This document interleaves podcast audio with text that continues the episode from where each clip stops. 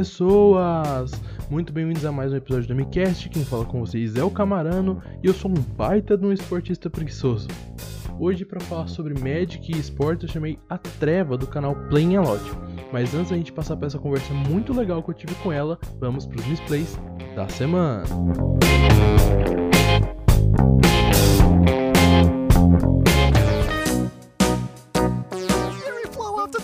And look at this. No, no, He's you just- can't attack. You can't attack. He has only two cards in hand. He can't Is he in his attack. combat step? What's going on? He can't attack. Is he? Oh, Oh, that cost him the game. Oh, that cost him no. the game. That can-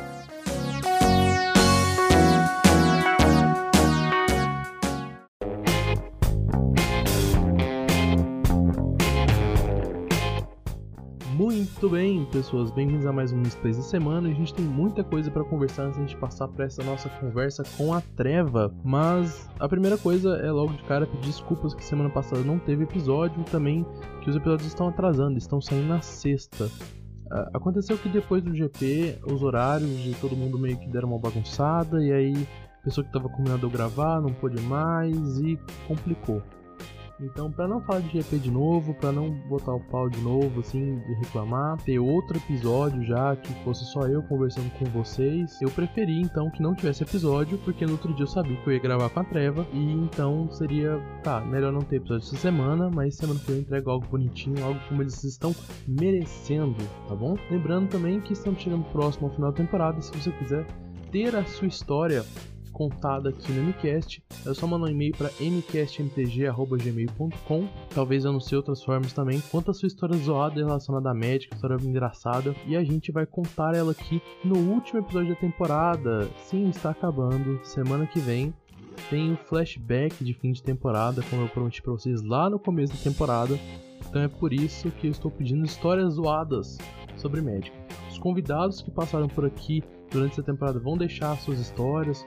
Alguns deles, eu não sei se todos, mas eles vão. O segundo display é pedir desculpas sobre a série dos formatos. Eu comecei, eu já tinha meio que tudo certinho, mas como eu disse, o GP deu essa bagunçada na nossa vida em questão de horário. E por causa disso eu decidi que tá, eu vou terminar essa série na temporada que vem, mas nessa temporada não dá, porque senão eu não vou fazer conteúdo nenhum. E eu preciso trazer aqui o conteúdo pra vocês, tá bom?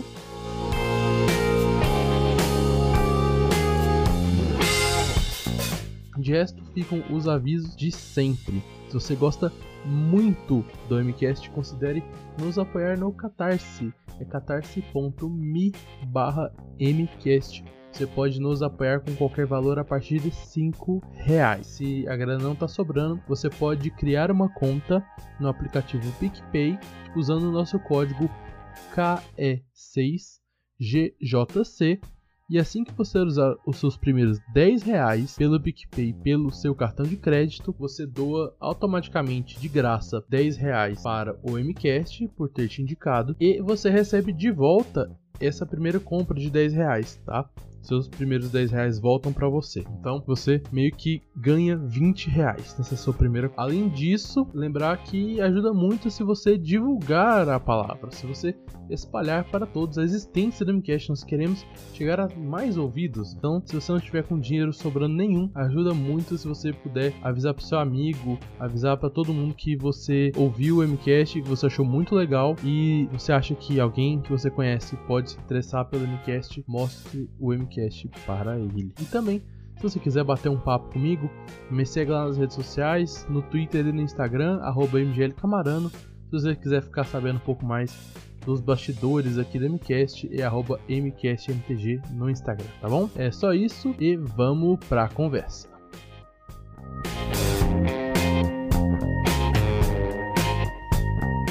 Oi, Craig. Eva, primeiro eu vou pedir pra você se apresentar, falar um pouquinho quem que você é, o que, que você faz e por que, que a gente tá aqui hoje.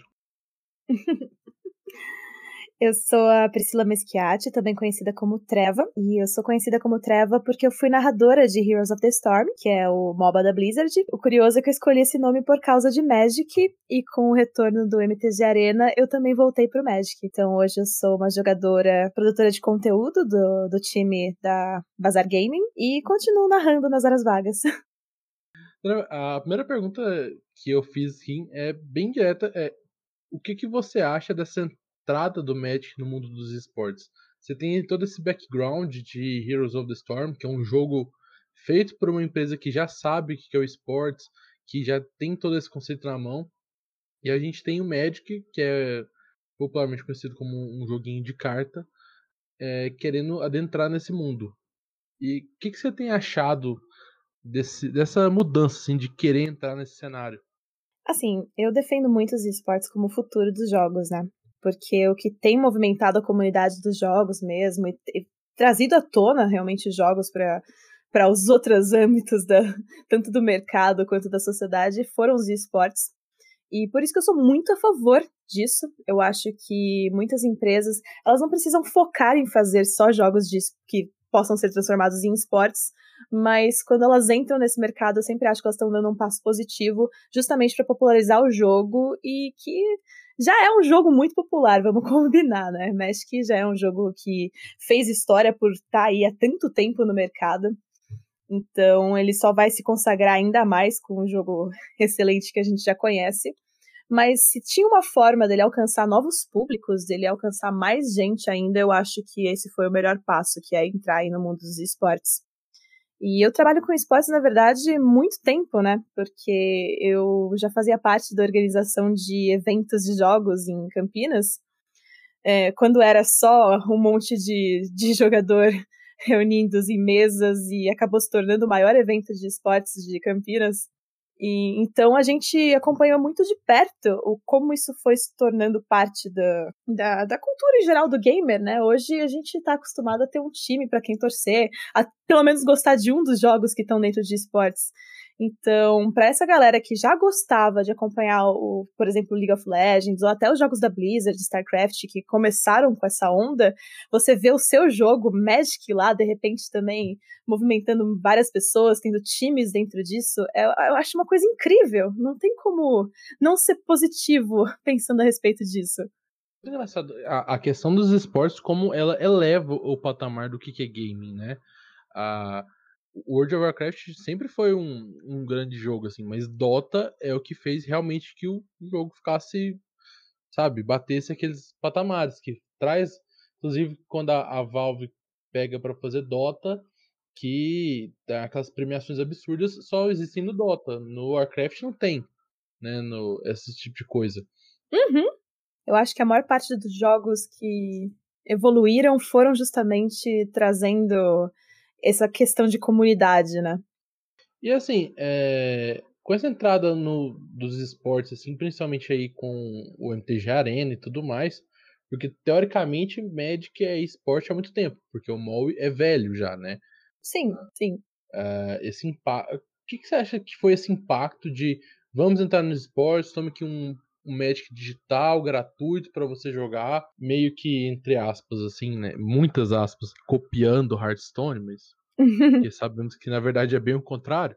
É bem o contrário, mas sim. Sim, como você acha que esse, esse entrada do Magic Arena pode ter impactado no efeito da comunidade de Magic em geral? Assim, eu vejo o Arena como uma forma de agradar os jogadores que já estavam aqui e de trazer de volta muitos jogadores antigos e realmente conquistar um público novo.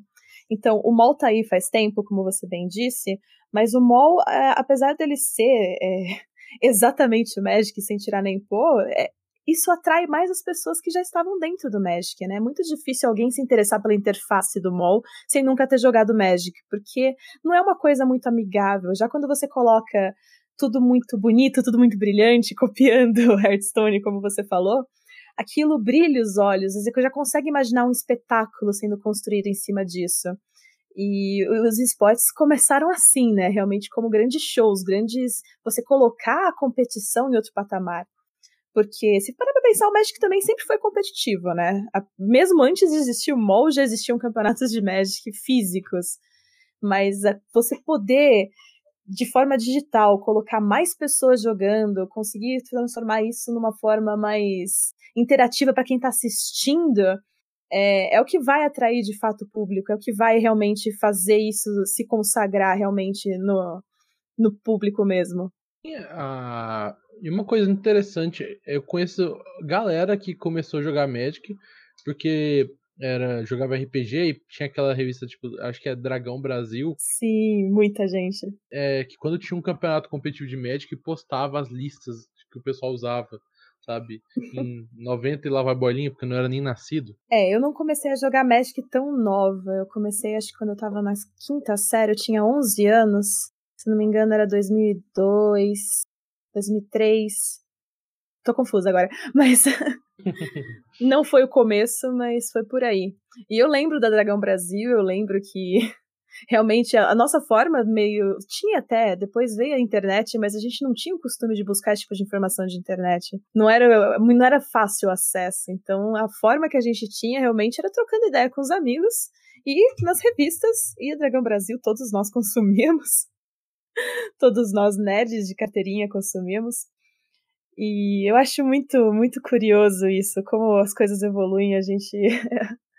é, é divertido pensar onde a gente chegou hoje, né? De, de olhar a lista em revista, quando saía a edição, só quando tinha campeonato, e a gente poder consultar, ter, ainda escolher o site que a gente vai ver a lista. É, E a gente, a gente podia comprar, agora a gente pode comprar a carta pelo preço da. A gente pode escolher se a gente quer o menor da liga, ou se a gente vai usar o preço da Star City.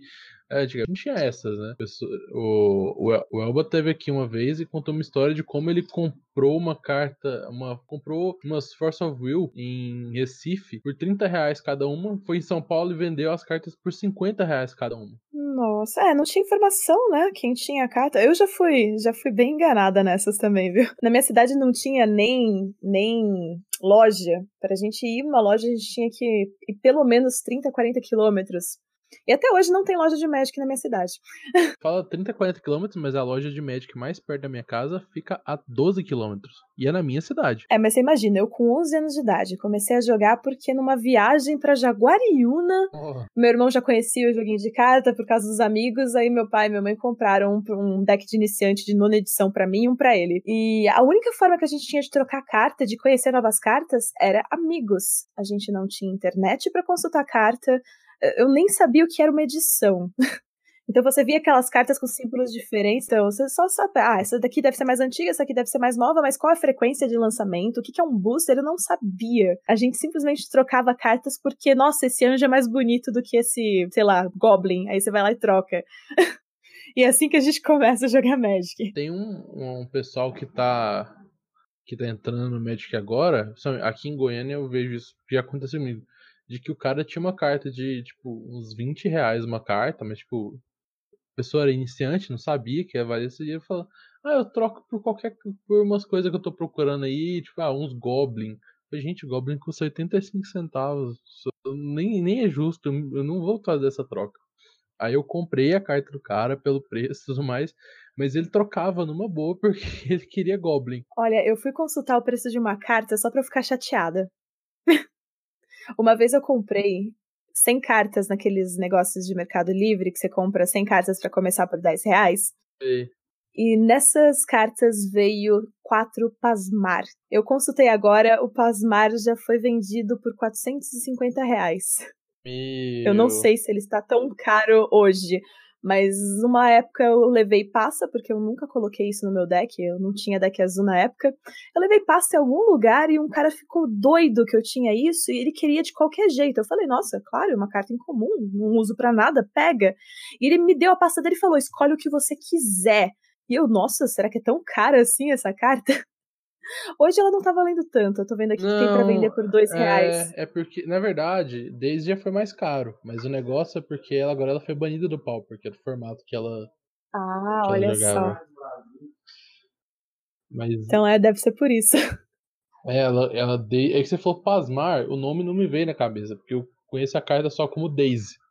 Então. Entendi. Ah, pra você ter ideia, porque eu tinha carta em português e eu não fazia ideia. Mas a Masterpiece dela ainda vale 300 pila. Então, vai, nem lembro qual eu tinha. Eu sei que era uma bem antiga e sei lá. Mas eu acho engraçado porque hoje a gente tá mais ligado, né? Hoje qualquer coisa você baixa um aplicativo, consulta o preço na hora, mas naquela época eu, ah, nossa, você tem tanta carta bonita, troco, troco tudo que você quiser. E falando em hoje, que, que você acha, o cenário atual de Magic inserido nos esportes, como é que você acha que tá? Se tá saudável, se tá ruim, tá bom? Assim, a sensação que eu tenho é que esse cenário ainda é um teste. Que eles sabem do potencial que isso tem, mas que eles ainda estão meio que só dando aquelas cutucadas na comunidade, que isso ainda tem muito que crescer. E se for desenvolvido da forma certa, ele pode realmente se consagrar como um, um novo Hearthstone e ter outros campeonatos, porque o interessante de um cenário competitivo saudável no esportes é ter realmente uma comunidade forte assistindo para que outras empresas brilhem os olhos e queiram colocar dinheiro nisso, né? Porque a ideia do, dos esportes é justamente essa, de atrair aí muitos, muitas marcas, empresas que estão querendo se vincular a esse mercado, para que você consiga sustentar esse cenário a longo prazo. É, é a coisa, né? Porque, teoricamente, o esportes, ele é o competitivo, né? Ele é um gasto. O esportes, ele não dá lucro para a empresa. Ele é uma propaganda. Sim, exatamente. Exatamente. Ele com certeza deixa a marca do jogo mais forte, mais pessoas começam a jogar por causa disso, mas isso pode ser é, sustentável, pode ser até rentável para a empresa. Não, pode ser uma forma de marketing mais interessante se ela conseguisse consagrar da forma correta. Então, eu tô um pouco, assim, como eu venho de um jogo, eu era narradora de um jogo que o cenário de esportes foi cancelado, não dá para saber se ele vai voltar, se ele não vai, mas foi um cenário assim que foi um pouco deixado de lado, não era mais interessante ser mantido pela empresa. Eu tenho um pouco mais de pé no chão com relação a isso, porque eu sei que é uma coisa difícil, não é qualquer empresa que cria um jogo competitivo e vai lá e consegue fazer um, um cenário forte. Mas a gente tem uma vantagem muito boa porque a gente está falando de um jogo que já está aí há muitos anos, né? Que já tem uma base muito sólida. Que já tem um cenário competitivo construído. A gente só tá migrando de plataforma. Exatamente. E que a gente espera, inclusive, que não migre 100%, né? Que ambos continuem crescendo e saudáveis e independente. Eu, eu acho que um dia vai acontecer essa migração total. Mas eu tô falando, tipo assim, o Magic tem 25 anos hoje, sei lá, daqui mais 25 anos, talvez um dia o Magic físico não seja mais viável, mas para isso tem tem muita coisa que tem que ser feita ainda. É, é difícil prever, né? Porque a gente, a gente vê, RPG físico existe até hoje. Muita gente achava que quando fossem inventados MMOs ia deixar de existir. Ah, e ainda é um negócio meio em ondas. Parece que o RPG físico volta cada vez mais forte, porque as pessoas também estão usando a internet para se reunir, fazer grupo. Então, eu, eu, vejo assim o Magic muito como isso também. Com a chegada dos esportes, com a chegada do Arena, parece que o físico até deu uma fortalecida, que as pessoas de antigamente voltaram a jogar, volt, começaram a jogar o Arena e voltaram pro físico, começaram em pré-release. Então, pode acontecer? Pode acontecer. Eu espero que não aconteça, mas não vou também dizer que não, não pode acontecer mas que é bem imprevisível é. E assim, esse cenário, uh, acho que como uh, até como você falou, você acha que ele está em teste, claramente ele tem problemas, né? Esses dias eu estava numa discussão de grupo de WhatsApp que o cara falou que ah, mas o Arena não é beta mais, ele já lançou. Não, não é porque tiraram beta no nome do jogo que o jogo não está em beta ainda. E é o que parece, né? Que o jogo ainda é um eterno beta. e o que, que você acha que que deve ser feito assim para melhorar esse cenário? Bom, o, Arena eu vejo como um jogo bem complexo, né?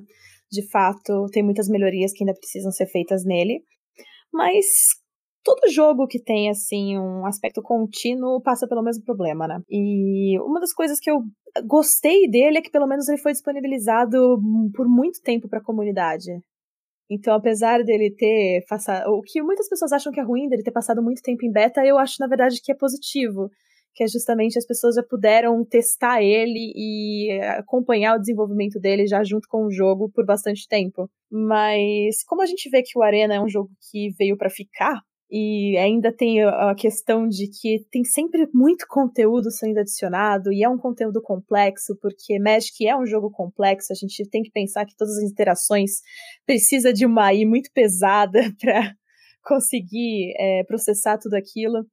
Então, é claro que para melhorar, só realmente com investimento, realmente com o tempo, mas a gente também não pode pensar que ah, tem que ser perfeito, porque no final nenhum jogo é. A gente vê jogos sendo desenvolvidos por oito anos e eles ainda são lançados com bugs.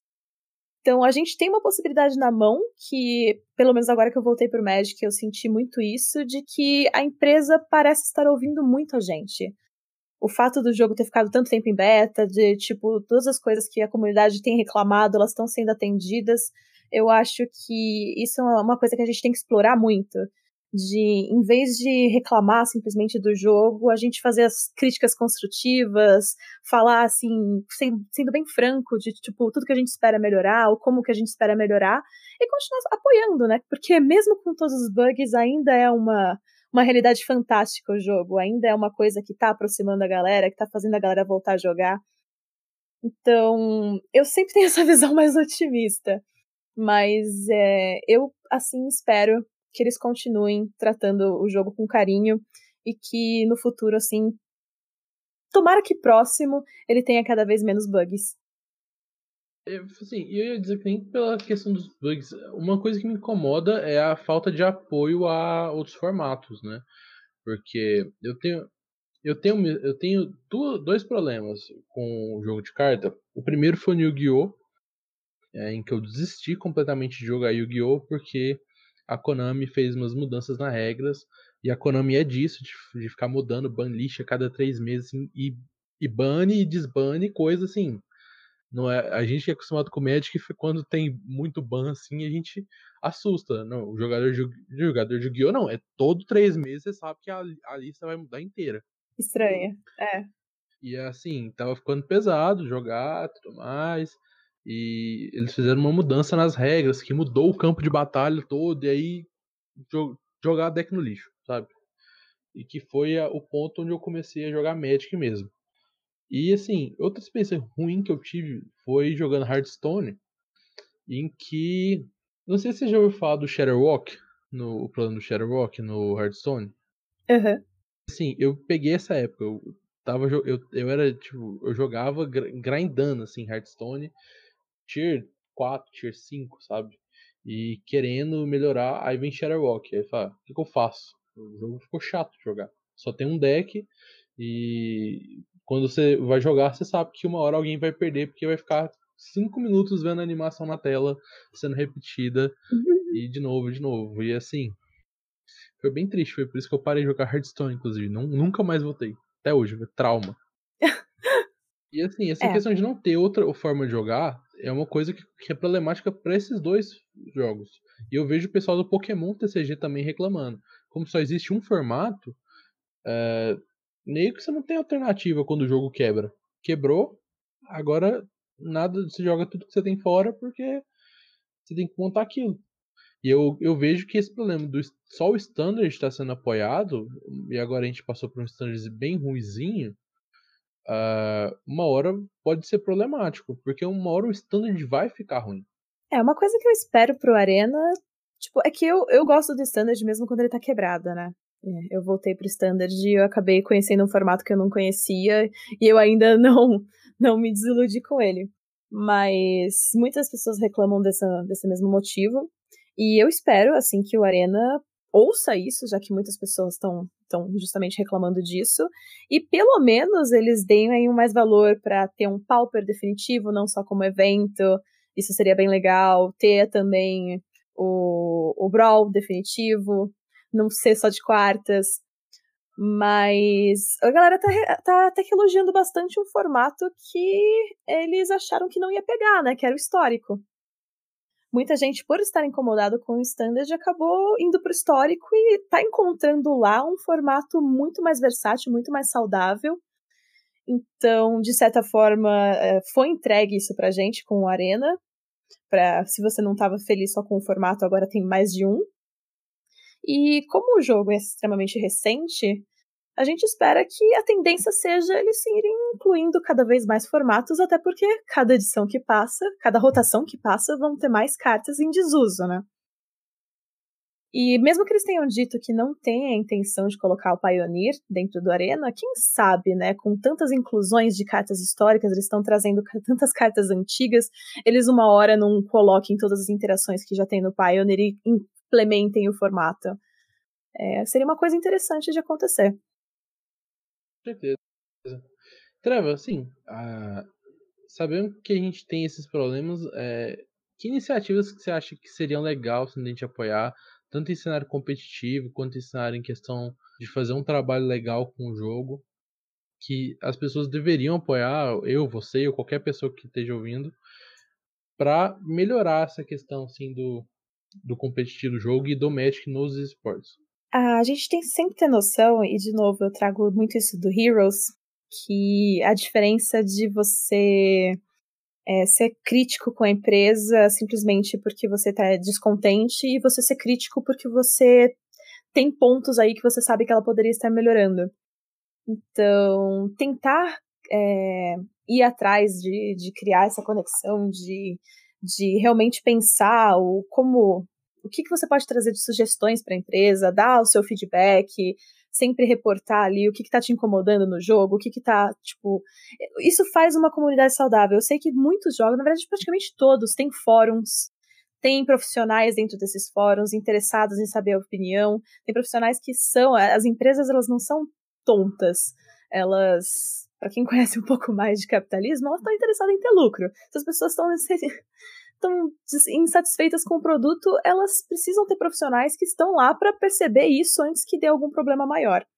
E nos esportes é, é muito importante você apoiar de forma geral mesmo todos os produtores de conteúdo, todos os, os jogadores profissionais. É uma coisa que eu vejo que está sendo meio que criada agora, né? Muitas pessoas que jogam Magic há muito tempo não acompanhavam o competitivo e agora com os esportes elas estão conhecendo mais jogadores profissionais, estão conhecendo mais como funciona a, a, a, sua história dentro do Magic, o que significa você estar na MPL, o que significa você ter tantos pontos lá dentro. E isso é uma coisa que quanto mais claro a empresa deixar para as pessoas, mais vai criar esse sonho dentro delas, mais elas vão ter essa certeza de que com, o que elas precisam fazer para se tornar profissionais. E isso eu, eu tenho certeza que torna o cenário cada vez mais forte. No League of Legends, por exemplo, é muito claro todos os passos que você precisa fazer. E, e, isso é uma coisa que a comunidade gosta de saber, gosta de criar esse sonho, gosta de acompanhar os ídolos.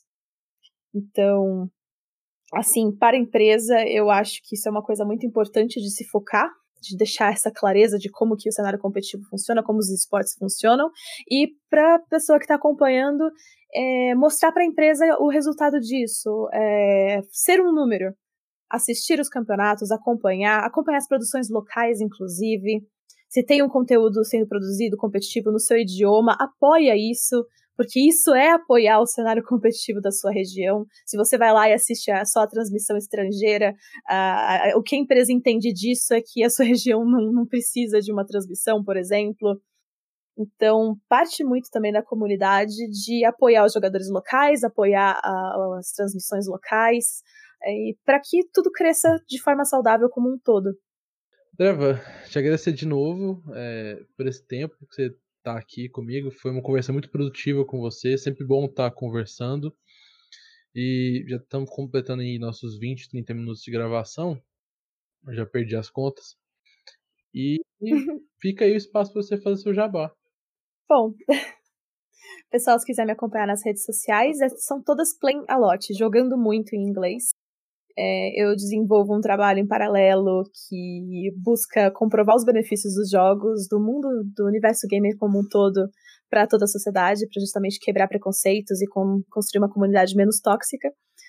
E eu tô sempre por aí, jogando muito Magic e tentando levantar aí meu time, que é Bazar Gaming. E acho que é isso.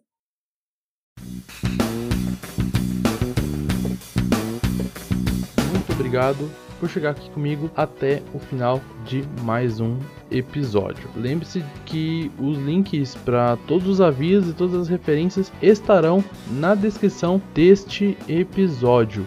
E também lembre-se que o MCast sai toda quinta-feira às 10 da noite. Tudo bem? Eu vejo vocês semana que vem e até a próxima.